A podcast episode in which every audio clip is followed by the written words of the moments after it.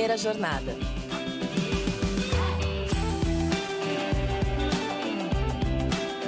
Salve, salve! Sejam todos muito bem-vindos a mais um episódio do Primeira Jornada. Um programa papo reto feito pela SPM, que te ajuda a escolher uma carreira e refletir sobre o seu futuro profissional. Eu sou a Zá Coelho e tô aqui para te acompanhar na descoberta desse universo de possibilidades e caminhos do mercado de trabalho. Inteligência artificial, veículos autônomos, big data, internet das coisas, jogos digitais, 5G. Se só de ouvir falar sobre essas tecnologias você já se empolgou com o episódio de hoje, provavelmente é entusiasta do mundo tech. Mas já pensou em transformar essa paixão em profissão? Um dos caminhos para isso é a graduação em Sistemas de Informação. Mas você sabe o que se aprende nesse curso e o que faz alguém formado na área? Para explicar tudo para gente, hoje eu recebo Flávio Marques Azevedo, coordenador da graduação em Sistemas de Informação da SPM.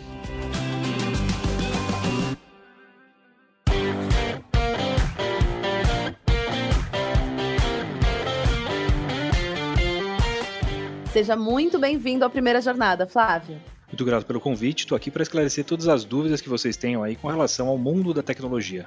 Esse mundo que é tão imenso, né? Vamos falar um pouquinho disso. Para começar, assim, Flávio, quais você acredita que são os principais mitos sobre a carreira em sistemas de informação? Tem algumas mentiras sendo contadas, alguns mitos para você quebrar aqui para gente já começando? Olha, o mundo de tecnologia é muito vasto. Então a gente sabe que dentro da área de tecnologia tem curso de engenharia da computação, ciência da computação, engenharia de software e sistemas de informação. No curso especial de sistemas de informação, tem um grande mito que é: preciso saber matemática para entrar no curso? Na verdade, não. O que é muito exigido é lógica, o raciocínio lógico e a lógica envolvida em todo o processo para você resolver problemas. Outro mito: eu preciso ser expert em alguma linguagem de programação para fazer o curso? Outro mito, porque você entra no curso e vai aprendendo as linguagens de programação para resolver os problemas que no final vão ser corporativos. Esses dois mitos são os mais conhecidos na área e não são pré-requisitos para entrar nesse mercado aí relacionado a sistemas de informação.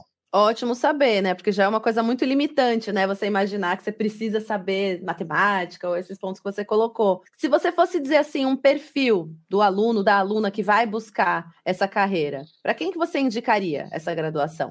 Hoje a gente percebe muito que o mercado está muito para a questão do lado masculino. O curso não é para o perfil masculino e feminino, é para todos e para todas. Então, o que a gente fala? Quem vem para o curso ama tecnologia. Então, amar tecnologia não digo acima de tudo, mas vai ver a tecnologia como um aliado né, para resolver os problemas do cotidiano e, é claro, agindo com bastante ética. Então, a gente alia questões de conhecimentos técnicos com ética para ter um profissional que realmente vai se dar bem aí no mercado de trabalho. Você comentou gostar de tecnologia é um ponto crucial. Esse é um ponto de um perfil indicado aí. E o que, que se estuda nesse curso? Assim, dá um geralzão para a gente entender o que, que tem no curso de sistemas de informação.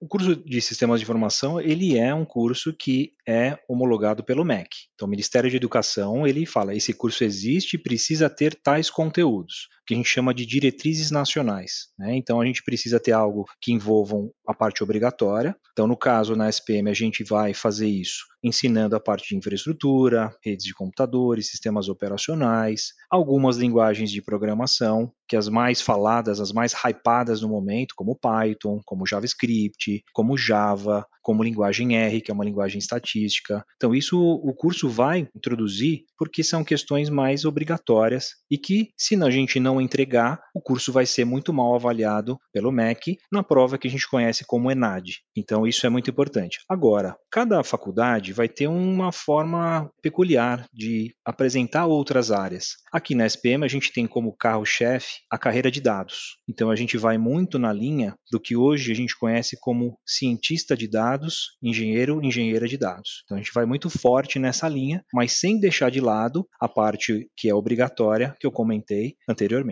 Bom, se a gente for pensar que tecnologia está em todo lugar, a gente vai entender que o estudante pode trabalhar em qualquer área. Então, tem estudantes trabalhando na área financeira, na área de varejo, na área relacionada à indústria, na área relacionada a algo que você não diretamente vai dizer, nossa, uma empresa, uma big tech. Não é isso. Então, eu tenho estudantes em diversos lugares, mas sempre trabalhando na área de tecnologia. Não tem uma profissão glamurosa, né, como engenheiro, como advogado, como publicitário, mas existem o que a gente chama hoje de profissionais do futuro, que é o que literalmente a gente forma. Um detetive de dados, um programador full stack, um programador front-end, um cientista de dados, um engenheiro de dados, enfim, a gente tem outras, são diversas as profissões né, que estão no meio da área de tecnologia, por isso que não existe, assim, não tem nem como mensurar. Né? Eu vou falar que tem mais de 50 tipos de profissões que estão catalogadas aí dentro do mercado de trabalho falando sobre tecnologia. É, isso é um ponto legal, né? Porque você pensa, todas as profissões envolvem tecnologia em algum ponto. Então dá para a gente pensar muito amplamente. Isso é bem interessante, né? Olha, hoje a bola da vez é a inteligência artificial. Um estudante que não é do curso de sistemas de informação vai entender o que, que o ChatGPT faz, o que, que Midjourney faz, como eu gero uma imagem, como eu escrevo um bom texto. Isso vai ajudar. Um estudante de sistemas de informação vai entender o que está por trás da inteligência artificial, quais algoritmos são usados para que eu tenha uma IA funcionando. Então ele está por trás dos bastidores. Ele não está no holofote nessa questão da plataforma em si, mas ele vai ser responsável, muito provavelmente, para criar uma nova inteligência artificial. É nessa linha que a gente vai entrar. Muito legal, Flávio. Até um ponto que eu queria conversar com você. Se a inteligência artificial vai acabar com os empregos de quem se forma né, em sistemas de informação, ou, como você disse, pode aumentar essas possibilidades para quem está na área. Então, você acredita que assim, quem está nessa área pode, inclusive, saber mais e desenvolver melhor? Dentro do cenário todo, a inteligência artificial vai entrar para automatização de processo. Então, quem está trabalhando com a parte operacional vai ser muito afetado, muito afetada. Agora, quem está na questão de trabalhar com a tecnologia vai abrir novas frentes. E quem vai trabalhar com essa área vai ter condições de ter uma longevidade no mercado de trabalho sem sombra de dúvidas. A IA vai substituir tudo que é possível ser automatizado. Agora, poxa, a IA não vai produzir código e a gente também ensina a fazer código? Claro que sim, vai ter um impacto nessa área. Só que a gente já discutiu internamente já definiu. Gente, calma, nem tudo a inteligência artificial vai conseguir prover e a gente vai depender de um ser humano, sim, para fazer toda uma curadoria, vai fazer novos projetos que não tenham a menor possibilidade possibilidade de ser feita somente com o uso da IA. Então, se for uma área que está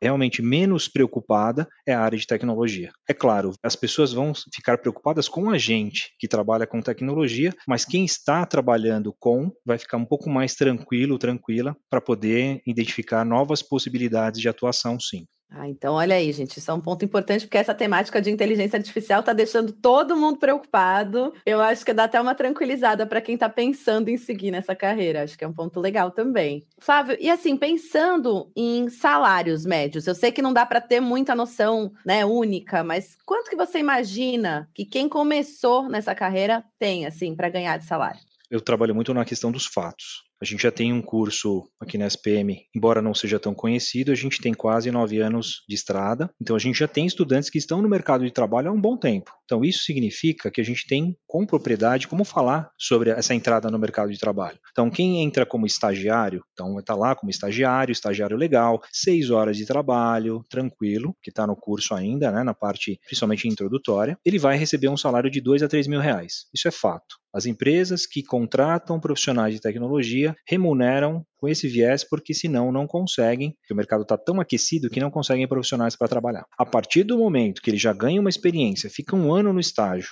ou até menos que isso, ele vai entrar como júnior seja na área que for, é contratado como júnior, analista de dados júnior, engenheiro de dados júnior. Então eu tenho essa faixa de valores que vai passar de 4 até 6 mil reais, tranquilamente. A partir do momento que, depois de mais um ano, eu já tenha algo mais sólido, a empresa já entendeu que eu faço diferença, eu já vou ser passado para pleno. Para pleno, a gente consegue atingir valores próximos a 10 mil reais. Isso eu falo com propriedade, porque a gente tem estudantes que se formaram e até mesmo antes de completar o quarto ano já estavam com nível salarial. Ah, mas você está falando isso, mas é um valor muito alto. Será que qualquer curso vai ter esse valor? Não. Na área de tecnologia, pelo aquecimento, pela falta de profissionais, pelo déficit da formação, a gente tem muito mais demanda do que oferta. Então é interessante isso. Eu tenho muito mais ofertas de trabalho do que a questão de profissionais que são formados. Então esse déficit que a gente tem entre demanda e oferta faz com que a gente tenha briga pelos profissionais. Isso é bastante interessante, porque eu formo menos profissionais que são necessários, então eu consigo ter aquela briga de mercado, quem vai oferecer mais, eu consigo trazer profissionais mais qualificados. Então é um momento bom para quem está buscando seguir essa carreira, né? Para o mercado, assim, a valorização do profissional. Acho que é interessante. Esse ponto é sempre relevante, né? E aí você pensa, Flávio, que a formação universitária, o que, que, você acha? Ela é fundamental? É de fato importante? Tem uma vantagem você ter uma graduação no sistema de informação? Um período de quatro anos a gente entende que consegue entregar muito mais de uma forma muito mais gradual. É claro que se um estudante fala, poxa Flávio, se eu for comprar um curso online, eu vou ter a mesma performance. Claro, tecnicamente ele vai conquistar aquele objetivo de entender como funciona uma linguagem de programação e conseguir o estágio, conseguir algo que ele quer. Só que falta consistência, falta aquele processo de amadurecimento que ele conquista só num curso de graduação. A gente fala, programar é por meio de uma conquista gradual. Não é assim, faço um curso e já sei. Não, ele vai conquistando isso ao longo de anos. Então, alguns falam, nossa, eu domino a linguagem de programação, eu domino tal ferramenta. Isso é uma inverdade, a gente nunca vai dominar. A gente sempre vai estar no estágio de uma aprendizagem ao longo da vida, é o famoso lifelong learning. Então, eu acho super importante hoje ter uma graduação, embora a gente saiba que existem certificações na área de tecnologia que já são um selo de qualidade. Só que além de ter essa consistência, eu tenho networking, eu tenho pessoas trabalhando comigo junto num curso de graduação por um período de quatro anos, e a partir daí eu consigo realmente ter mais consistência e entregar maior qualidade. A gente não vai buscar um estudante para um estágio no nível operacional, é já um estágio em nível intelectual. Então, nos dois primeiros anos, a gente vai conseguir entregar um estudante muito pronto para trabalhar, com um valor, uma remuneração muito mais alta do que o normal. Então, essa consistência a gente consegue porque em dois anos é possível fazer isso. Em três meses, em seis meses, não. Então, num período grande, a gente consegue ter um amadurecimento necessário para que a valorização em termos de remuneração seja muito maior. É legal, inclusive, esse ponto do amadurecimento, né, Flávio? Que o amadurecimento só vem mesmo com o tempo. Então, acho que a, graduação possibilita esse tempo de acontecer, né? Maturar as coisas, o conhecimento. Então, se liguem, gente. Acho que é importante pensar em graduação mesmo nesse sentido. E além da graduação, você acha que quem se forma, Flávio, nessa área também está preparado para empreender? Como é que você vê o empreendedorismo dentro dos sistemas de informação? O curso ele é um curso técnico, mas tem uma pegada que é o DNA da escola. No caso da SPM, consegue entregar, porque a gente tem uma incubadora, inclusive, com processo seletivo, e os estudantes que querem empreender conseguem empreender com certeza. Também eu tenho fatos. Tem um estudante que começou a empreender dentro do curso e hoje ele conseguiu um aporte de uma grande empresa e hoje ele tem em torno de 60 funcionários. E ele criou uma agência de publicidade digital online. E é um estudante que foi do curso de sistemas de informação. Então a gente consegue sim empreender empreender e muitas vezes não só essa questão do estudante já ter um faro para negócios, para empreender, mas ele consegue ter todo um ecossistema que favorece isso dentro do curso. Então, ele chega num quarto ano para fazer um trabalho de conclusão de curso e ele vai estruturar esse trabalho de conclusão de curso como se fosse uma startup dele, que é um dos nossos modelos. A gente incentiva a produção como se fosse uma startup a partir do quarto ano, onde eles começam a fazer o trabalho de conclusão, e um dos modelos é o modelo startup.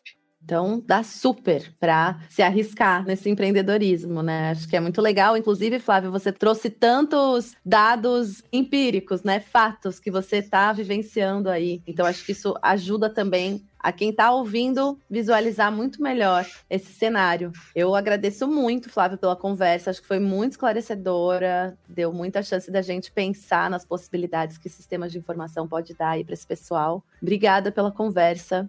Muito grato pela participação e eu gostaria só de encerrar com uma frase que é bastante conhecida na área, que é fail always, fail fast. Então fale sempre, mas fale rápido. Isso é que a gente leva muito para a vida, principalmente quem trabalha com tecnologia e quer empreender em algum sentido. Ótimo. Ficamos aí com essa frase. Obrigada, Flávio.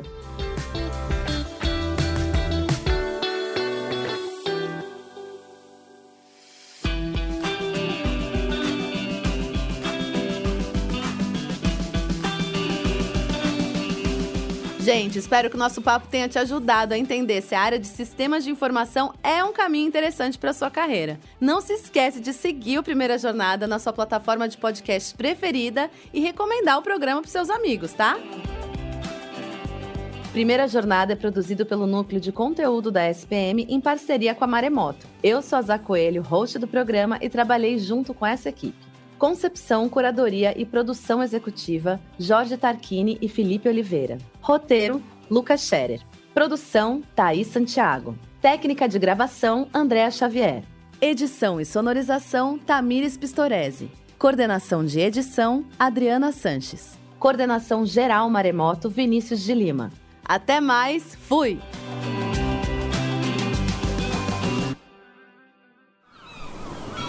Este podcast foi editado pela Maremoto.